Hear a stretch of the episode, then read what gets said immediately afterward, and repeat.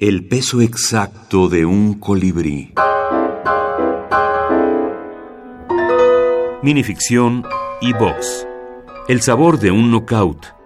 Armando Alanís. México. Un derechazo certero y contundente a la mandíbula lo envía a la lona para la cuenta de 10. Sus ayudantes lo reaniman como pueden y lo llevan a rastras hasta la esquina, donde se deja caer pesadamente en el banquillo.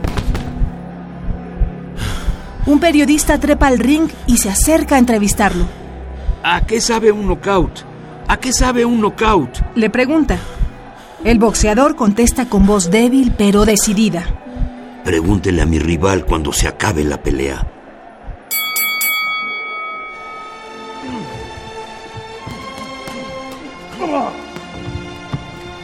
Knockouts. Microrrelato internacional del boxeo. Selección y prólogo, Aldo Flores Escobar. Un cuento gana por knockout y una novela siempre llega a los a la decisión, ¿no? O sea, tienen que pasar, digamos, 12 rounds para que una novela acabe.